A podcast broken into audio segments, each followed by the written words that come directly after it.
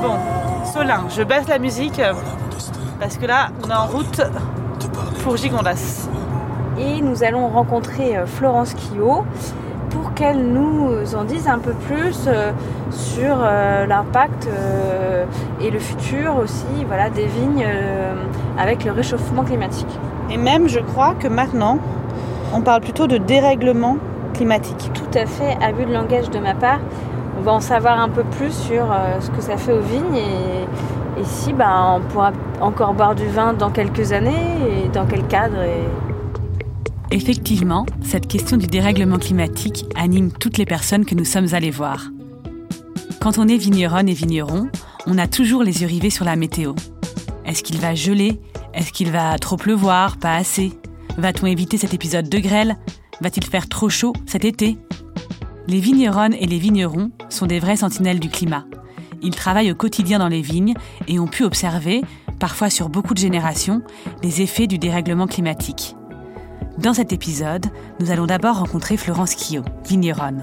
Et puis, nous réentendrons tous les autres participantes et les participants de cette saison 3. Et avec eux, nous essayerons de répondre à cette question. Le dérèglement climatique va-t-il nous faire arrêter de boire du vin?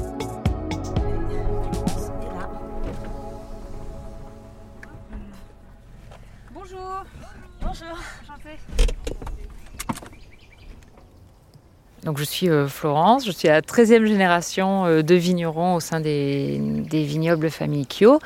Donc euh, on est les propriétaires avec mon frère de plusieurs vignobles en vallée du Rhône Sud et Côte de Provence et plus spécifiquement ici, donc au château du Trignon, où on produit du gigondas, du vaqueras, du sablé, du plan de Dieu, du Côte du Rhône, du muscat de baume de Venise. J'ai dû en oublier, mais à peu près ça. Donc 13e génération, ça veut dire que vous êtes, alors je, je calcule même pas arrière, arrière, arrière, C'est arrière, mais donc ça remonte à 1748. ouais, 18e siècle. C'est un petit peu vieux. Et cette histoire-là, vous la connaissez? Alors pas intégralement, enfin euh, voilà, mais en gros c'est euh, des histoires, euh, on va dire familiales, de mariage, de succession, de d'assemblage, qui fait que maintenant on a acquis au fil des générations plusieurs domaines, et donc euh, c'est vraiment un patrimoine historique qui est énorme. Vous avez combien de, de surface viticole Alors au total on est sur 300 hectares qu'on cultive euh, intégralement, et en plus euh, donc nous on est euh, depuis la vigne jusqu'à la commercialisation, puisqu'on exporte nous-mêmes notre production à hauteur de 97% dans 30 à 35 pays selon les années. Alors, bah, c'est les vignes du château. Donc euh, là, euh, on produit sur ces terres du gigondas. C'est des vignes qui sont enherbées un rang sur deux. Et comme on peut voir euh, cette année, on est un petit peu plus tardif pour tout ce qui est débourrement, puisqu'on voit à peine, enfin, on voit quelques feuilles vertes, mais moins que les années précédentes, à la même époque. Vous qui êtes là depuis un, bientôt 20 ans, quand on parle de dérèglement climatique, c'est quelque chose que vous avez constaté. Est-ce que la, la météo jusqu'à présent, elle, elle est plutôt pas mal cette année? Froide et sèche. bon, là, effectivement, euh, hier et aujourd'hui, on n'est plutôt pas un très beau temps. Mais, euh, mais effectivement, cette année, on est très très sec. Il a très peu plu depuis euh, janvier. C'est, on est vraiment en manque hydrique.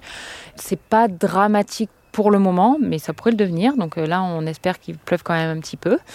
Et on a eu des nuits très fraîches, même si les journées, on a eu des, des très très belles journées. On a quand même des nuits fraîches qui fait que le débourrement est plus tardif par rapport aux autres années. Mais il n'y a pas eu de gros épisodes de gel jusqu'à présent, et comme on arrive à la fin du mois, c'est quand même plutôt rassurant. C'est rassurant. Alors les seins de glace sont pas passés puisque c'est que début mai, mais euh, effectivement par rapport à l'année dernière où ici on avait euh, fortement gelé euh, dans la nuit du 9 au 10 avril, là on n'est pas dans cette situation. Il y a des vignobles qui ont gelé aussi début avril, mais nous on a été préservés.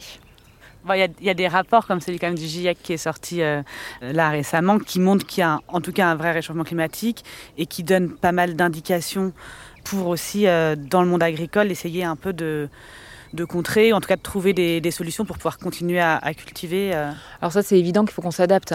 On va aller vers un réchauffement climatique global, ça c'est ou un dérèglement ou voilà, euh, on- il faut qu'on s'adapte. à la situation, ça c'est une évidence.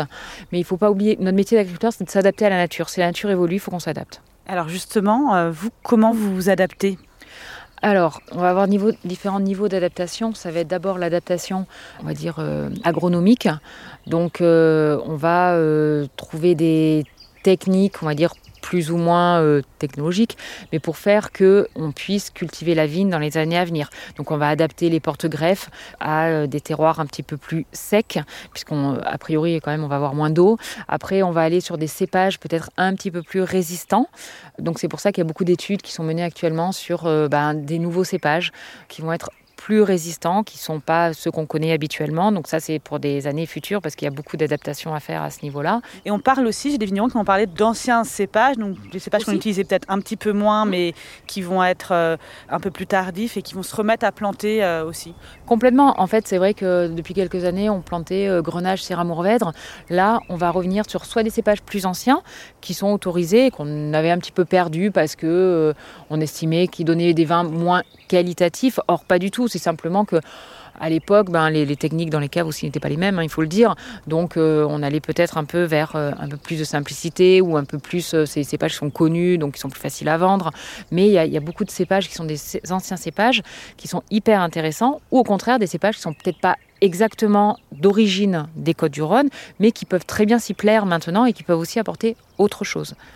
Vous, concrètement, ça veut dire euh, que vous faites quoi Euh, C'est-à-dire qu'on doit aussi imaginer le futur, donc euh, les décisions qu'on prend maintenant, elles vont concerner euh, ben, les 50 prochaines années. C'est ça, parce que quand on plante une vigne, c'est en gros pour aller, on va dire, entre 40 et 80 ans. Enfin, c'est difficile de savoir ce qui va se passer dans 50 ans. Donc on est obligé un peu de faire des paris, de s'adapter au quotidien et puis, euh, on voit ce qui se passe. Donc nous, c'est vrai qu'on a toujours eu une politique d'adaptation, euh, notamment des porte-greffes. On fait des analyses de sol pour justement voir ce qu'on va planter exactement. On laisse reposer le sol plusieurs années entre le moment où on arrache une vigne et le moment où on la replante parce que c'est aussi préserver euh, nos terroirs et faire que le sol soit mieux équipé pour après résister. Donc on va, on va laisser des périodes plus longues comme ça et surtout ça va être dans la, culture qu'on fait, donc le mode cultural. Là on peut voir, on est dans une parcelle qui est enherbée un rang sur deux, tout simplement parce que ici on est sur des terroirs un petit peu profonds, donc ça permet une gestion du stress hydrique, enfin de, l'eau dans le sol que la vigne peut utiliser. Le stress hydrique c'est en fait savoir euh, la, la vigne si elle a pas beaucoup d'eau à disposition, au bout d'un moment, elle va être ce qu'on appelle stressée. C'est un peu bizarre pour une vigne, mais va être- elle va être stressée. Et donc, ça veut dire qu'elle va ne, ne pas donner la pleine maturité ou ne pas donner le plein potentiel qu'elle peut avoir. Donc, c'est important qu'une vigne soit un petit peu stressée, mais pas trop. Et les ressources en eau, ça c'est une question qui se pose aussi euh, beaucoup euh, aujourd'hui. Comment vous, vous gérez ça? Parce que, par exemple, je lisais dans l'appellation qu'on a le droit jusqu'à une certaine mesure de quand même d'irriguer, enfin en tout cas d'arroser un peu euh, les vignes. Ben, comment vous gérez euh, cette, Alors, cette eau? Il faut savoir qu'en hiver, c'est autorisé d'arroser. C'est le, c'est le- le code rural qui autorise un agriculteur d'arroser. À partir du moment où il commence à faire un peu plus beau, on va dire à partir du mois de mai, on n'a plus le droit d'arroser. C'est interdit par le cahier des charges, sauf dérogation. Donc, chaque appellation, que ce soit Côte du Rhône, Gigondas, Rasto ou quelle que soit l'appellation, il faut qu'il demande à l'INAO, qui est l'Institut euh, national des appellations d'origine, qui va définir donc les conditions de production. Et eux vont autoriser, en fonction de, de données euh, chaque année, vous avez le droit d'arroser à telle date. Et il faut savoir qu'après, c'est complètement interdit à partir de la mi-août et à partir du moment où les raisins verts donc changent de couleur, on n'a plus le droit d'arroser. Donc ça va juste être pour donner la, ressource nécessaire pendant nos étés qui sont extrêmement arides à la vigne pour pas qu'elle meure. Florence Quillot vient donc de nous expliquer comment elle gérait le dérèglement climatique au sein de son grand domaine. Nous allons maintenant retrouver les autres vigneronnes et vignerons que nous avons entendus cette saison. Philippe Pélaton, Julie Karsten, Laurie Aon, Martial et Samuel Arnaud. Je leur ai demandé si, chacun à leur échelle, ils avaient observé des changements climatiques ces dernières années. Philippe Pélaton. J'ai comme traceur en fait euh, le- les, impacts climatiques qu'on a pu subir ces dernières années. Donc entre 99 et 2017, euh, je n'ai connu qu'un épisode de grêle, euh, ce qui fait que voilà, pas de manifestation, je dirais, exacerbée autour douloureuse d'un dérèglement climatique. Et à partir de 2017, 2019, 2020, 2021, donc euh, quatre aléas climatiques en cinq ans. Donc on voit l'accélération quand même de ces phénomènes-là qui sont euh, tous peu ou prou différents. hein. Euh, Ça peut être des étés secs, ça peut être euh, un coup de gel comme on a connu l'année dernière et l'année d'avant. À, je dirais à, échelle d'une génération sur 20 ans, on voit quand même l'impact euh, et les difficultés que l'on rencontre. Julie Karsten. Avant, il y avait, beaucoup plus d'insectes. Maintenant, je trouve qu'il y, en a beaucoup moins. Alors, est-ce que là, c'est le, le dérèglement climatique ou est-ce que c'est euh, plutôt la pollution? Et après, au niveau du climat, euh, tu vois qu'il y a quand même des choses euh, qui ont énormément changé. Avant, peut-être tous les 10 ans, tu avais un intempérie majeur qui faisait que tu avais un problème sur ta récolte. Et là, tu as l'impression que c'est presque chaque année, en fait, que tu es confronté à des, choses, avec du gel, euh, de la grêle. euh, Des fois, dans la même année, tu as le gel et la grêle. Des périodes de, sécheresse qui sont euh, de plus en plus longues. Des périodes où il, fait très chaud pendant des semaines. Tout ça, on n'avait on pas avant. Laurie. C'est pas sous la forme qu'on peut imaginer, tu vois. Euh, C'est pas forcément la température extrême qui va, euh, qui va nous impacter, même si elle est là, bien entendu, mais c'est toujours été une région chaude. Alors oui, il y a des augmentations de pics de température, mais là où on assiste, c'est à des phénomènes que l'on n'avait pas forcément vus avant, type des gels très tardifs. T'imagines, tu vois, là, si demain il fait moins 10, moins 5, même moins 3, là, la vigne, autant, elle s'en remettra jamais. On l'a déjà connu, tu vois, en 2017, où 75% des vignes ont été gelées, donc c'était fin avril. Et ça, c'est aussi une conséquence du. Alors, on parle de réchauffement, mais en fait, c'est un dérèglement climatique, je pense. Martial Arnaud. Quand je suis arrivé en, en 2008, exactement, ma première cuvée, euh, j'ai mon classeur où j'ai j'ai tout euh, qui, est, qui est noté, en fait, de, tous les millésimes. En gros, si je coupe un peu euh, à la hache la chose, chaque année, chaque millésime qui est passé depuis 2010, on a avancé la date de vendange de un jour. Donc les parcelles que je ramassais en 2010 à, disons, le 25 septembre, et bien aujourd'hui, je les ramasse 10 ans après, le 12. Donc euh, je vous laisse imaginer sur... euh, dans, dans 20 ans, quoi. Samuel Arnaud. Enfin, nous, on a des souvenirs euh, quand on faisait les vendanges, quand on était tout petit. euh, on, a les on, a même, on a même les papiers. C'est que si tu veux, bon, je faisais les vendanges avec mon père. Et quand on allait à la cave coopérative, parce qu'à l'époque, il était à la cave coopérative, on est payé au poids et au taux de sucre. C'était comme ça à l'époque. Alors maintenant, c'est peut-être moins vrai, mais euh, au plus il y avait de sucre, au plus tu faisais d'alcool. Et, et c'est. Ouais, t'as une note qualitative en plus aujourd'hui, tu as raison. Mais bon, bref, avant c'était poids, sucre. Et, et du coup, euh, quand tu t'amènes du coup euh, ta benne de raisin à la cave coopérative, et quand il avait euh, un 14 degrés, c'était la fête quoi. Et là aujourd'hui, mais les 14, euh, ça pleut et on fait des 16, des 17, des 18. C'est qu'avant on cherchait de faire des degrés, aujourd'hui on en a trop. quoi. Alors, vous l'avez entendu, les vigneronnes et les vignerons constatent tous le dérèglement climatique.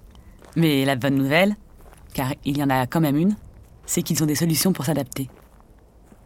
Euh, alors tu vis avec déjà parce que euh, si tu n'arrives pas à accepter euh, ça, accepter le fait que tu peux avoir des récoltes, des demi-récoltes, voire pas de récolte du tout, tu changes de métier parce que c'est trop de stress.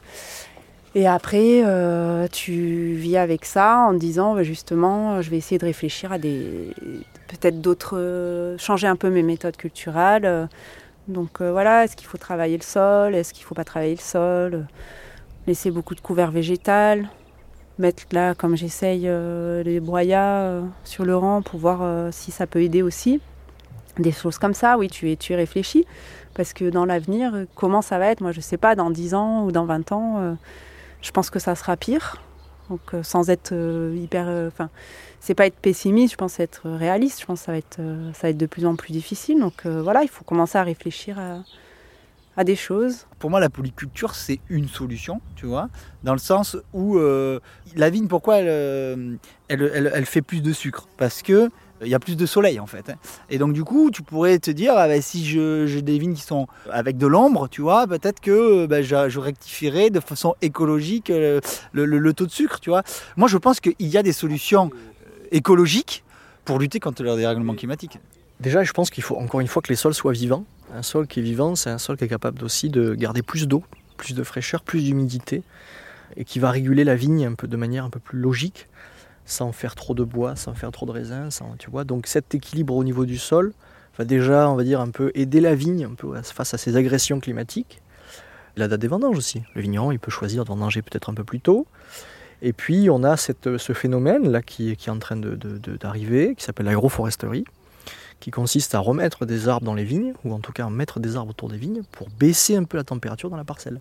Mais tu vois, ne serait-ce que cette haie là, cette belle haie d'amandier, tu vois, il y a des poiriers, il y a des pommes, ça vient garder un peu la fraîcheur, et donc on évite un peu d'avoir des, pics de température extrêmes comme on pourrait avoir, t'imagines, si on avait 300 hectares d'un seul tenant de vignes en plein soleil, voilà. Voilà, ça c'est aussi un avantage.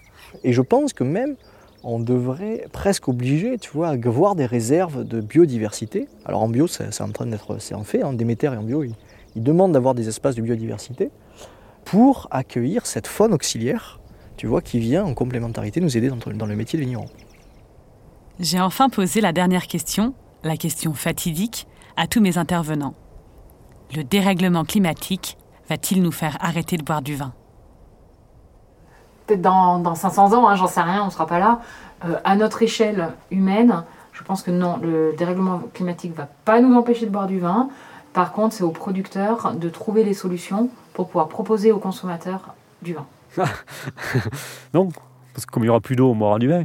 Mais euh, non, non, j'espère pas. Euh, en tout cas, non, je ne vois pas de relation de cause à effet immédiate en fait entre le dérèglement climatique et, et la consommation de vin. Après, ça oblige à être vertueux.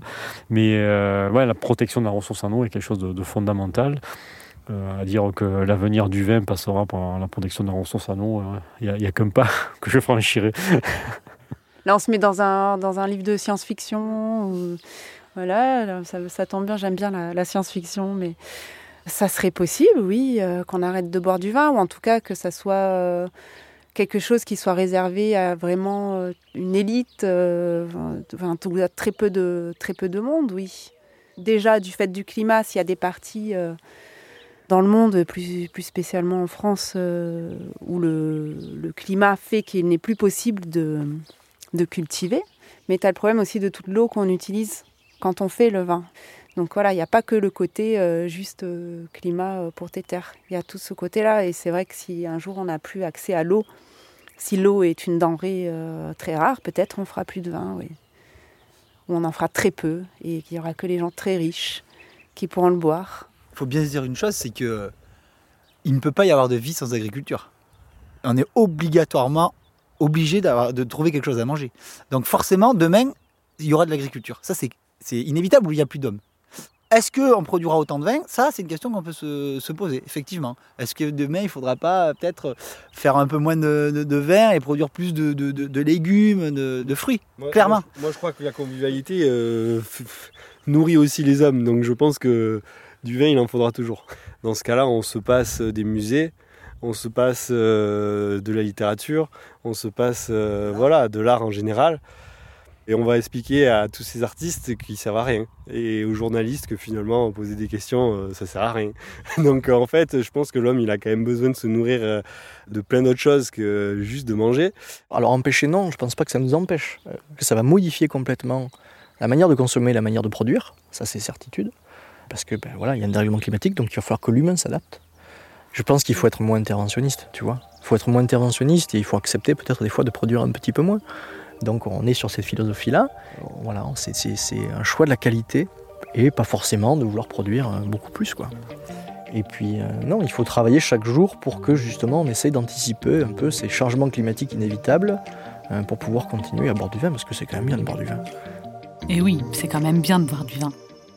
C'est ce que nous nous sommes dit avec Solin, dans la voiture, en regardant défiler les paysages de vignes et d'oliviers, sous un doux soleil qui était revenu pointer le bout de son nez, juste pour nous dire au revoir.